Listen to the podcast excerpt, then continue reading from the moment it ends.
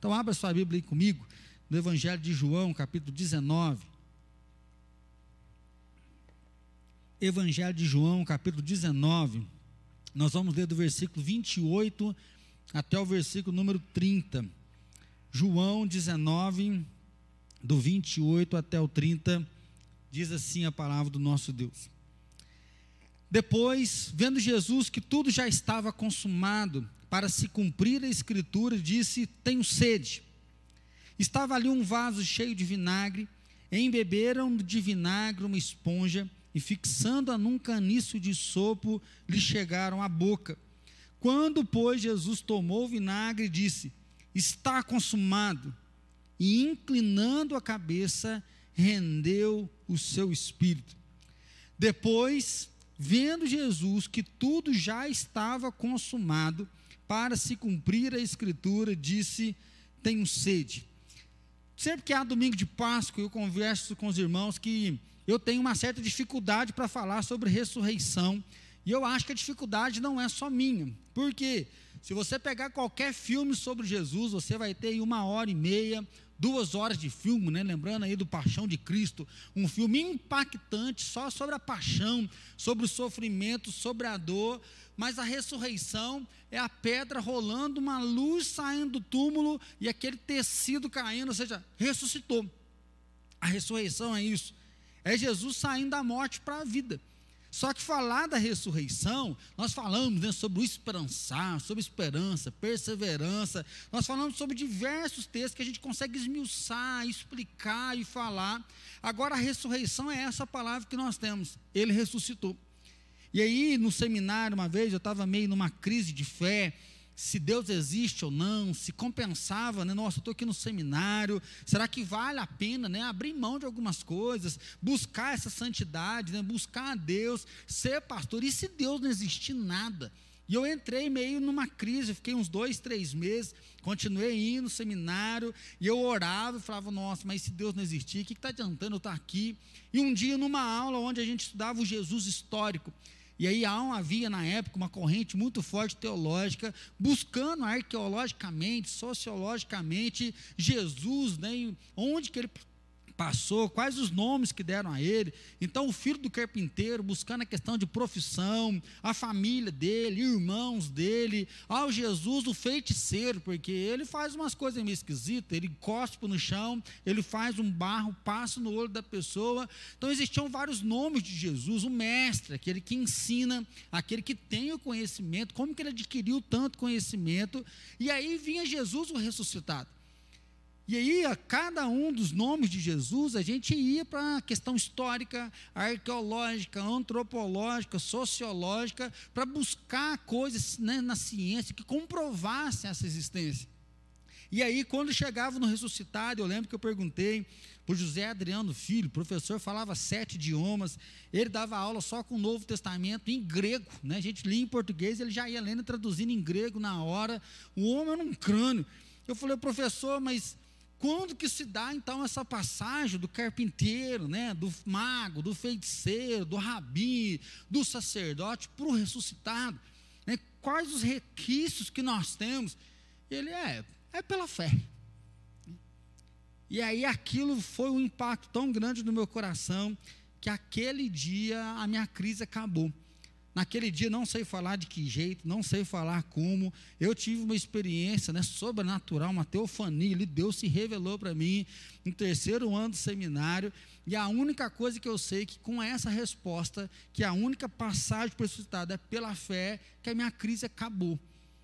E aí, por isso que falar sobre a ressurreição, para mim é uma dificuldade. Porque falar da ressurreição é um caminho que só se crê pela fé.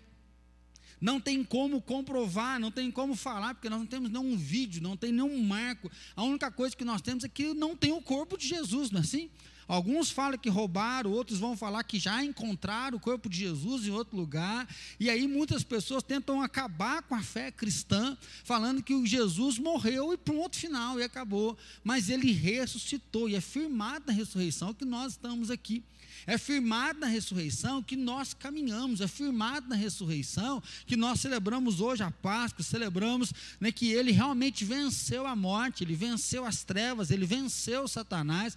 É com a ressurreição que todos os sermões, dos sermões do mês passado fazem sentido. Nós vamos morar no céu, ele vai voltar, os sinais dos tempos estão aí, a segunda vinda vai acontecer, o juízo final virá, o lago de fogo já está sendo reservado para o diabo, para os seus anjos e para aqueles que não têm o nome escrito no livro da vida, e um novo céu, uma nova terra aguarda aqueles que têm seu nome escrito no livro da vida. Então, falar de ressurreição é falar desse parte de fé.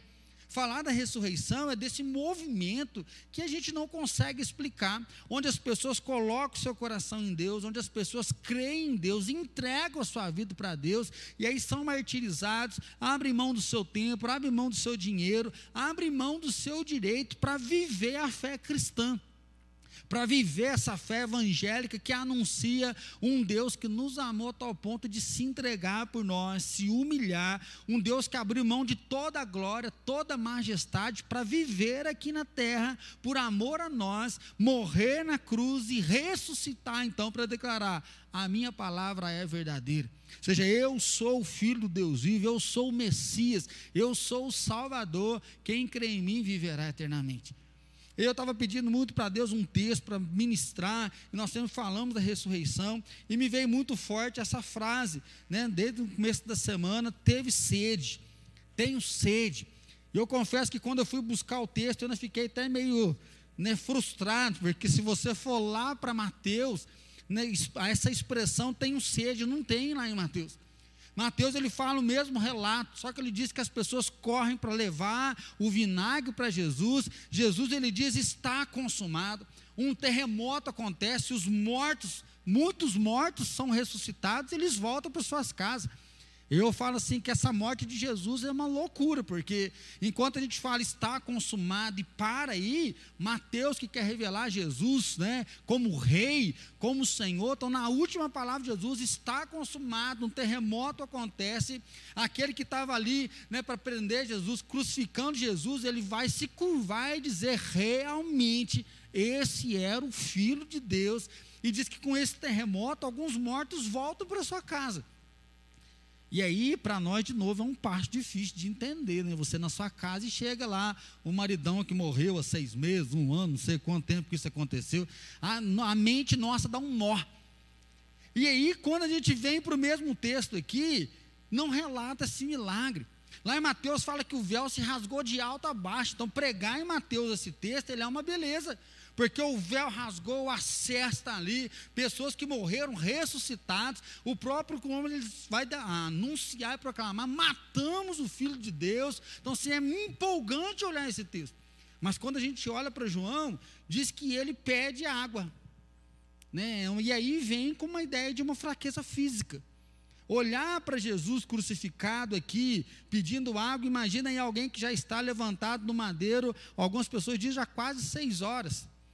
Então era por volta de três horas da tarde. Então imagine do meio-dia às três horas da tarde, você crucificado depois de apanhar, depois de ser ridicularizado, você está lá angustiando, passando dores, e as pessoas gritando: Não é Deus mesmo, sai daí, invoca os anjos, vamos ver se os anjos te libertam. E aí ele pede água. As pessoas ainda levam para ele uma esponja de vinagre. Algumas pessoas falam que já em Provérbios dizia: se teu inimigo tiver de beber, dá a ele água para beber. E aqui, ao invés de água, eles levam lá um vinagre, assim. Eles levam um vinho azedo que se bebia naquela época, mas para quem está com sede, tomar um vinho azedo, no momento daquele, alguns estudiosos vão dizer que ele queria um pouco de água, pelo menos para falar. Porque é naquele momento que, com a boca muito seca, às vezes até estourada, os lábios grudam um no outro. Né? E por isso que a gente pega até uma canequinha aqui, para poder molhar a goela, para a voz sair mais bonita, para não agredir a voz, assim, a garganta. E aí Jesus pede água no momento crucificante que ele está vivendo. E aí sim, então, ele diz a sua última palavra, né? Últimas palavras. Está consumado. Ou seja, está terminado. Acabou. Ponto final. E naquele momento, inclinando, ele vai render né, o seu espírito, ele vai entregar o seu espírito e Jesus morre. Hoje nós vamos falar de ressurreição, mas falar de ressurreição é falar dessa morte. Ele está vivo porque ele morreu, ele está vivo porque ele se entregou. E eu acho que hoje, né, muitas pessoas têm falado sobre esse momento que a morte é um sopro de silêncio. E aí algumas pessoas, tanto no Face, Instagram, é um momento de repensar, um momento de refletir. Páscoa fala da vida, porque Jesus deu vida novamente. Então, como que a gente vai usar a nossa vida? Como que nós vamos viver a nossa vida? Como nós vamos conduzir os nossos passos frente à ressurreição? E aí, esse texto nós temos que lembrar que Jesus já tinha acabado de ter o evento com os dois ladrões. Enquanto um ladrão falou, não, ele não fez nada, outro ladrão fala, se o senhor é Deus, sai daí. O Senhor não fez tanto milagre? Arranca, Senhor, daí, tira nós também. Nós temos que lembrar que Jesus está lá na cruz, os soldados estão partindo as suas vestes, lançando sorte, rasgando para ver quem fica com a sua túnica. E João, ele vai narrar, João, embora ele está falando do Cordeiro de Deus, se você pegar o texto antes, versículo 26 e 27, João que está narrando sobre o Cordeiro de Deus, é como se ele estivesse falando da despedida. Ele olha para Maria, sua mãe, e fala: Olha aí seu filho, olha aí sua mãe, ou seja, cuida dela agora, porque eu não vou estar aí mais. E aí eu estava olhando essa angústia de um filho na cruz, mas que conhece a eternidade, que sabe que vai voltar para o pai e vê o choro da sua mãe caída aos pés da cruz. E aí eu creio que provavelmente agora a pandemia chegou para nós. Essa semana eu estava conversando com algumas pessoas que até mês passado, né, um ano inteiro, ah, pandemia, pandemia, segunda onda, mas parece que nós ficamos só um pouco isolados, nós vivenciamos algumas pessoas sem dinheiro, algumas empresas falindo, mas parece que a morte estava na Europa, parece que a morte estava em Manaus, mas esse mês a pandemia chegou para nós, porque agora nós temos amigos, né, famílias que estão contaminadas. Nós estamos vendo pessoas bem pertinho de nós que estão sofrendo, angustiadas e mandando: olha, esse vírus não é brincadeira. Nós estamos com pessoas bem próximas nossa falecendo. Hoje faleceu a mãe aí do Fabrício aqui da nossa igreja, esposo da Talita. O pai também está internado e a mãe hoje não resistiu, ela faleceu. Então, se que angústia ter que deparar com a morte celebrar a vida, mas vivendo esse tempo de morte. E como que nós olhamos tanto para Jesus e principalmente o olhar de Maria. Maria, aquela que quando pegou Jesus no colo, ela chega no templo e Simeão fala: Esse menino é a salvação. Esse menino, ele veio para cumprir a palavra de Deus, agora pode despedir meu servo em paz. Sou apaixonado nesse texto. Mas pensa Maria agora aos pés da cruz, vendo ele falando isso. Lembra Maria quando estava lá Jesus com 12 anos, que ele fica no templo ensinando, depois de três dias ela volta, meu filho, o que, que você está fazendo? Ele fala: A mim compete cumprir a vontade do meu pai. Maria falando lá no casamento: Olha, está faltando vinho. Ele fala: Calma, mulher, minha hora não chegou ainda. E agora Maria está diante da cruz, contemplando seu filho, agonizando, pedindo água. Ele fala: Eis aí o seu filho. Ou seja, pode ir embora, agora você tem um novo filho, ele vai cuidar de você. Então, olhar para esse texto é muito forte, porque João fala que o enviado, o verbo, no princípio era o Verbo, o Verbo era Deus, o Verbo estava com Deus. João, que relata a vinda do Messias, do Cordeiro de Deus que tira o pecado do mundo, ele inicia Jesus assim. João Batista, né, lá no, comecinho do Evangelho de João, diz: Eis aí o Cordeiro de Deus que tira o pecado do mundo. João está falando daquele que veio do céu e quando ele olha para a cruz, ao invés de narrar o milagre da ressurreição, do véu sendo rasgado, ele fala que o verbo está com sede, o verbo está sofrendo, o verbo está padecendo. O verbo, mesmo sabendo que está consumado, ou seja, acabou, Daqui três dias, se eu vou morrer, três dias vai ser reconstruído. Chegou a hora da morte. O ministério terreno acabou. Ponto final. Mas ele mesmo lá ainda está com sede.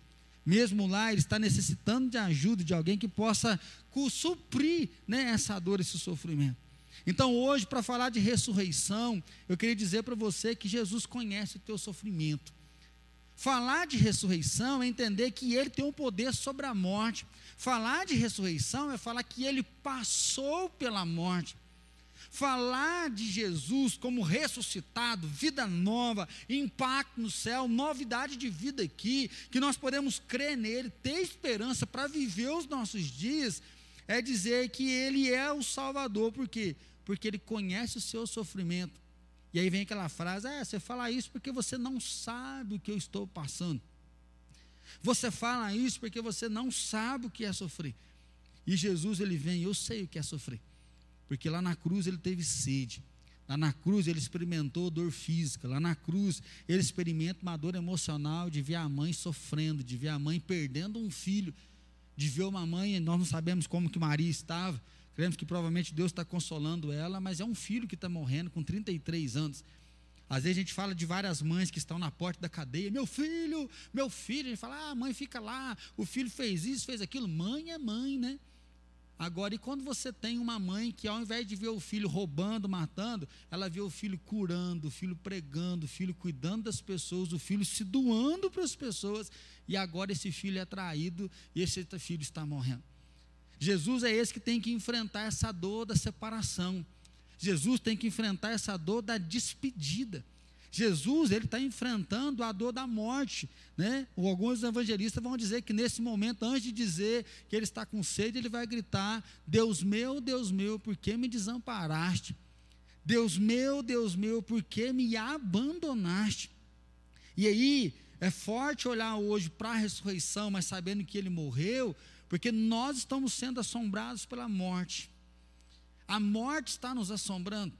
A morte está muito perto de nós. Antigamente era aquela convenção, né? Não, a pessoa é muito velhinha, está muito doente, ou então, nossa, fulano está grave lá no CTI, ora por ele. Agora a conversa é: a fila para o CTI está grande, 70 pessoas, 50 pessoas, ah, 200 pessoas em tal capital. Nossa, Fulano pegou, Bertrano pegou, a mãe do meu amigo morreu, agora o filho dela está internado, a família está desesperada. Isso está nos assombrando. E aí eu não sei se você reparou, mas quando a gente começa a falar de morte, quando nós temos que lidar com a morte, o sentimento que vem é raiva. Nós temos raiva da morte. Nós temos raiva de ter que morrer, nós temos raiva de ter que perder pessoas, nós não queremos nos separar, nós temos uma tristeza muito grande, porque a morte mostra a nossa impotência. A morte mostra que nós estamos falidos perante o pecado, porque o salário do pecado é a morte. Nós não conseguimos pagar o preço desse pecado. A morte coloca um ponto final no sonho, no projeto, na esperança, na perspectiva. Seja a pessoa boa ou ruim, a morte vem para todos. E é nesse momento que nós enxergamos Jesus não fugindo da morte. Porque Jesus ele não foge da cruz. Quando as pessoas vêm pegá-lo, que Judas o trai, Pedro arranca a espada, corta a orelha de um, eles podiam ter feito uma revolta ali, Jesus ter fugido, mas Jesus fala: não, vocês vêm contra mim com armas, com caniços, mas eu, eu me entrego, Jesus se entrega. É tanto que um pouco antes de ser crucificado, eles querem dar para Jesus, alguns falam que era vinho misturado com fel, outros vão mencionar o próprio vinagre, mas que era como se fosse um anestésico. Eles davam esse, essa bebida anestésica para aqueles que fossem crucificados, né? como eles ficavam às vezes até 72 horas crucificados, para aliviar um pouco essa dor.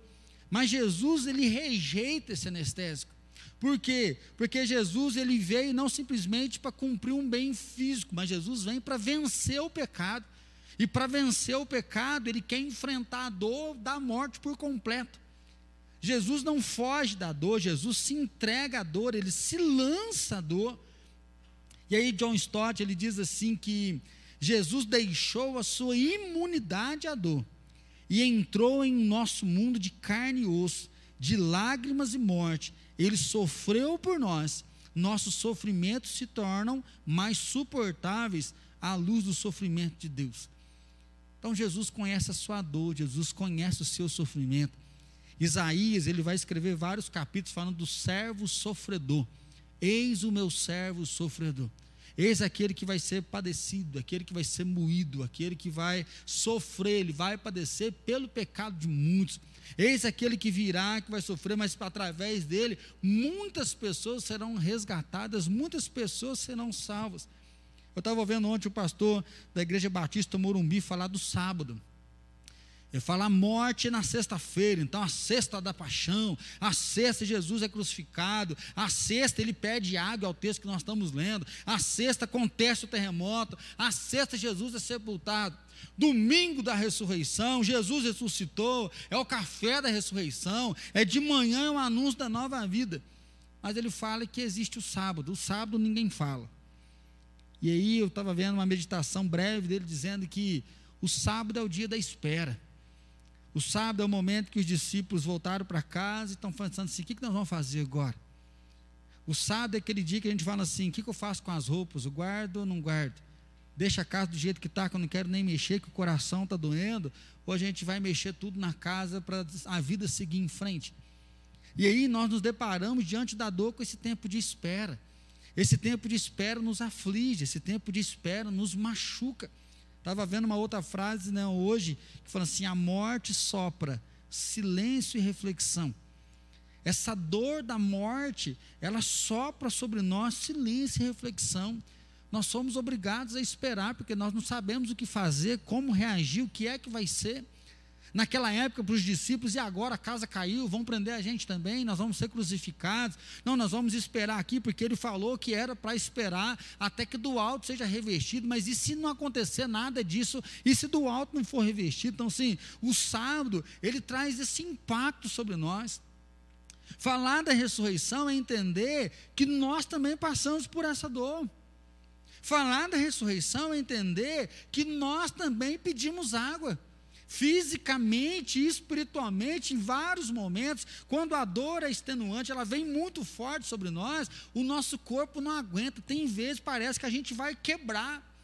Tem momentos que nós achamos que nós não vamos dar conta, que nós não vamos conseguir caminhar. O Peter Marshall ele diz assim: ensina-nos, ó Senhor, a disciplina da paciência, pois esperar costuma ser mais difícil que trabalhar.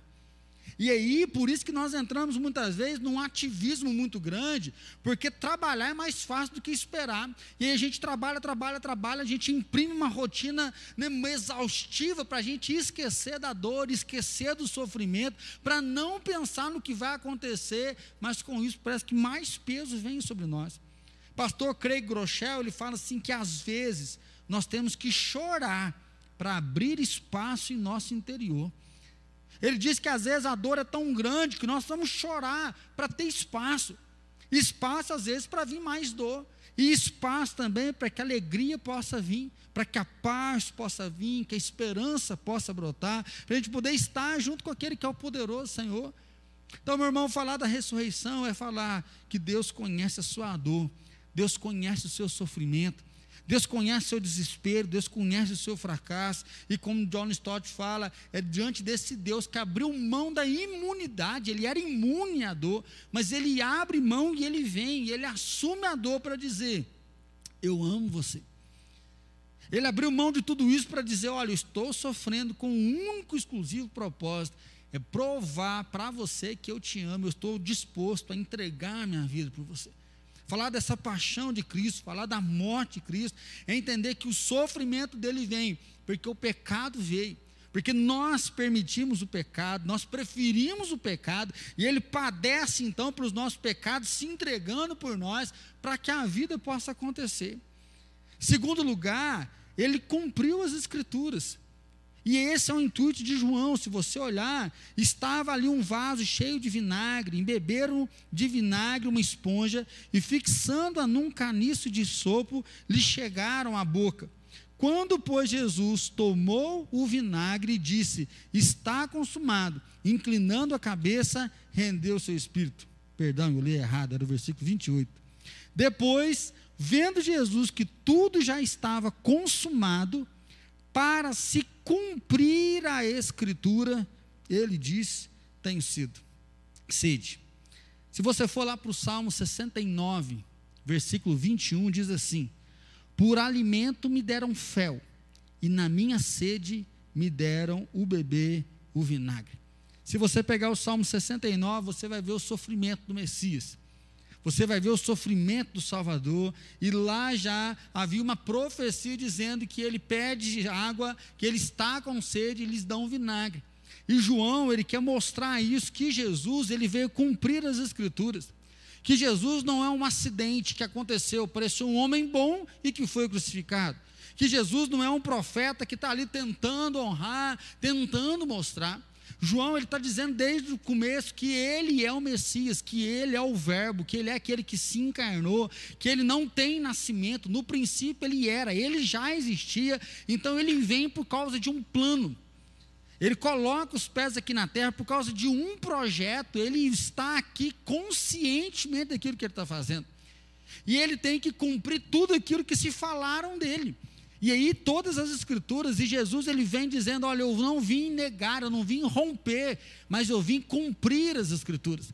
E até no último momento, sabendo que tudo estava consumado, ele diz: Tenho sede, porque já tinha uma profecia lá atrás dizendo que ele pede água e ele dá um vinagre. E é isso que o texto vai acontecer. A preocupação de João é mostrar que ele é o Messias, que ele é o Verbo de Deus e que ele cumpre os seus propósitos. Ele cumpre a sua palavra. E Jesus, então, é esse que cumpre por nós. Você fala, pastor, está difícil viver? Está difícil sim. A pandemia está machucando o coração, está machucando o coração. Como é então que a gente vai seguir em frente? Como que nós vamos ter força? E aí a gente precisa de uma palavra de esperança, não é assim? Nós estamos de uma palavra de renovo. Qual que é a palavra de renovo? João diz: Ele cumpriu as Escrituras. E aí não é só o fato de beber água, mas é o fato de ele ter se entregado por nós e ele ter dito: Está consumado. E aí você pode ir lá para 1 Coríntios 15, quando o apóstolo Paulo diz assim: Tragada foi a morte pela vitória. Onde está a morte, a tua vitória? Onde está a morte, o teu ferrão? Jesus ressuscitou. É lá no capítulo 15, então, de 1 Coríntios, que Paulo vai dizer que se a nossa vida aqui se limita apenas a essa terra, se a nossa visão, se a nossa esperança se limita apenas a essa terra, nós somos os seres mais infelizes de todos. E aí sim é o momento que ele diz que com a ressurreição a vida expandiu. Com a ressurreição nós entendemos que ele cumpre as suas promessas, ele cumpre a sua palavra. Ele já tinha dito que ele ressuscitaria ao terceiro dia, e é isso que nós celebramos hoje. Nós celebramos um Deus sofredor que padece, que se compadece de nós, que sabe a nossa dor. Nós celebramos um Deus que é fiel. Nós celebramos um Deus que tem palavra. Nós celebramos um Deus que honra o seu compromisso para conosco. Ele não precisava fazer um compromisso, mas mesmo assim ele fez. Ele cumpre a lei, então, para vencer o pecado e não a carne. Ele é o Senhor poderoso, mas ele diz: Você quer uma pista de que eu sou de verdade? Olha a palavra. Você está meio desconfiado, e hoje nós temos uma época onde tudo tem que se provar, é assim? Há muitas verdades por aí, e aí quem tem o melhor discurso está ganhando as pessoas. Não é isso que a gente está vendo às vezes até no Face, fala, fala, fala, fala, fala, e as pessoas estão ganhando. Ele fala: olhe para a palavra, e você vai ver as promessas, e você verá os, o cumprimento dessas promessas porque eu não sou um acidente, eu não vim por acaso. Desde a eternidade já estava preparado, e é por isso que ele vem. Ele é o Senhor Todo-Poderoso. Em último lugar, Jesus se rendeu para que você possa viver. E aí é muito bonito o final desse texto, porque ele diz assim, versículo 30. Quando, pois, Jesus tomou o vinagre, ele disse: Está consumado. E inclinando a cabeça, rendeu o seu espírito. A Bíblia é muito gostosa, que à medida que a gente vai lendo, né, Deus vai mostrando algumas coisas para nós. E eu estava vendo um comentário de Lutero que diz assim: Ele rendeu a sua vida, pois ninguém poderia lhe tirar a vida. Essa frase ela me impactou demais essa semana. Ele rendeu a sua vida, pois ninguém pode tirar a própria vida. E aí, olha que coisa fantástica. João capítulo 10, no mesmo evangelho, capítulo 10, quando ele fala: Eu sou o bom pastor, e o bom pastor dá a vida pelas ovelhas. Lembra desse texto? Que ele fala que o ladrão vem para roubar, matar e destruir, mas Jesus fala: Eu vim para que tenham vida e a tenham em abundância. Olha o versículo 17 e 18 do capítulo 10 de João. Por isso, o Pai me ama, porque eu dou a minha vida para a reassumir. O Pai me ama, porque eu dou a minha vida para a reassumir. Ninguém a tira de mim. Pelo contrário, eu espontaneamente a dou. Tenho autoridade para a entregar e também para reavê-la. Este mandato recebi do meu Pai. Eu tenho autoridade para entregá-la e eu tenho autoridade para reavê-la. Este mandato recebi de meu Pai. Jesus não é um acidente. Pilatos lavou as mãos, mas ele não matou Jesus. Aqueles homens que o crucificaram não conseguiram matá-lo. Assim, ah, vou morrer. Às vezes a gente vê muitas pessoas querendo suicidar, né? mas aí tem que tentar um jeito. Às vezes tenta, não dá certo, faz uma coisa, faz outra e vai para o hospital. Jesus, ele se rende. Jesus, ele entrega a vida e ao terceiro dia ele reassume a vida. Por quê? Porque Deus deu autoridade para ele. Porque Deus entregou isso nas mãos dele. Está consumado, está terminado. Jesus está dizendo algo que ecoa na eternidade para Satanás. Acabou. Acabou o reinado do pecado, acabou o reinado das trevas, o reino de Deus chegou. O reino de Deus está tomando lugar. A morte agora ela tem um meio, porque porque o sacrifício foi feito e agora a vida vai brotar. E aí, por isso que o apóstolo Paulo fala né, que em Cristo nós somos nova criatura, as coisas antigas já passaram e eis que tudo se fez novo, porque a vida de Cristo habita em nós. Por isso que ele vai dizer: agora eu morri para o mundo, eu nasci para Cristo, porque em Cristo nós temos essa novidade. O capítulo 1 de João, versículo 12, fala: Mas a todos quantos o receberam, deu-lhes o poder de serem feitos filhos de Deus, a saber, os que creem no seu nome. Então eu posso entregá-lo e posso reavê-la. Jesus é aquele que pode te dar a vida eterna. Jesus é aquele que pode escrever teu nome no livro da vida. Jesus é aquele que pode mudar o rumo, não é isso que ele faz? Ele ressuscita o menino no meio de um velório. As pessoas estão indo para enterrar e ele ressuscita. Ele ressuscita Lázaro, ou seja, Lázaro sai, torna a vida, torna a viver. Ele dá a visão, ele dá alimento, ele multiplica o pão. Jesus ele traz palavras encorajadoras, por quê? Porque ele tem a autoridade da vida. Porque ele é a palavra da vida. Lembra do domingo passado? Com a espada que sai da sua boca, ele vai desbaratar Satanás, ele vai desbaratar o anticristo, ele vai acabar com tudo. Com a espada que sai da sua boca, ele diz: sai torne a ver, seja feito conforme a tua fé. Mar, acalma, vento, para, com a espada que sai da sua boca, ele é a palavra de vida. É esse Jesus que anunciamos hoje, que ele não está morto, que ele ressuscitou. É esse Jesus que assumiu essa condição de servo, de humilde, que ele fez isso propositalmente com uma missão de entregar para que eu e você hoje pudéssemos salvos. Então a Páscoa nós comunicamos o amor. A Páscoa, nós comunicamos a esperança de um Deus que se rendeu, de um Deus que se entregou, de um Deus que abriu mão da sua vida, mas que reassumiu ao terceiro dia, está vivo, está. E aí o pastor Craig Groschard diz assim: ouse acreditar no que ele já fez e que tornará a fazer novamente. A Páscoa então traz vida, a Páscoa traz esperança. A Páscoa traz renovo para nós, nesse meio ao desespero. A Páscoa traz esse momento gostoso de poder lembrar que, mesmo no silêncio da morte, mesmo nesse tempo de esperar, nós cremos que Ele fez e que Ele vai fazer de novo. Ouse, ouse acreditar no que Ele já fez e que tornará a fazer novamente. Meu irmão, a ressurreição aconteceu. Ouse acreditar na ressurreição. Lembra o começo da mensagem? Professor, quando que se dá a passagem? Do Cristo carpinteiro, do Jesus o feiticeiro, do Jesus o homem, para o Jesus ressuscitado. Ele falou: se dá pela fé. E o que nós sabemos é que logo de manhã as mulheres foram até o túmulo. E quando chegaram lá no túmulo, o túmulo estava vazio. Vendo um homem como se fosse o jardineiro, disse: Cadê? O que, que vocês fizeram com ele?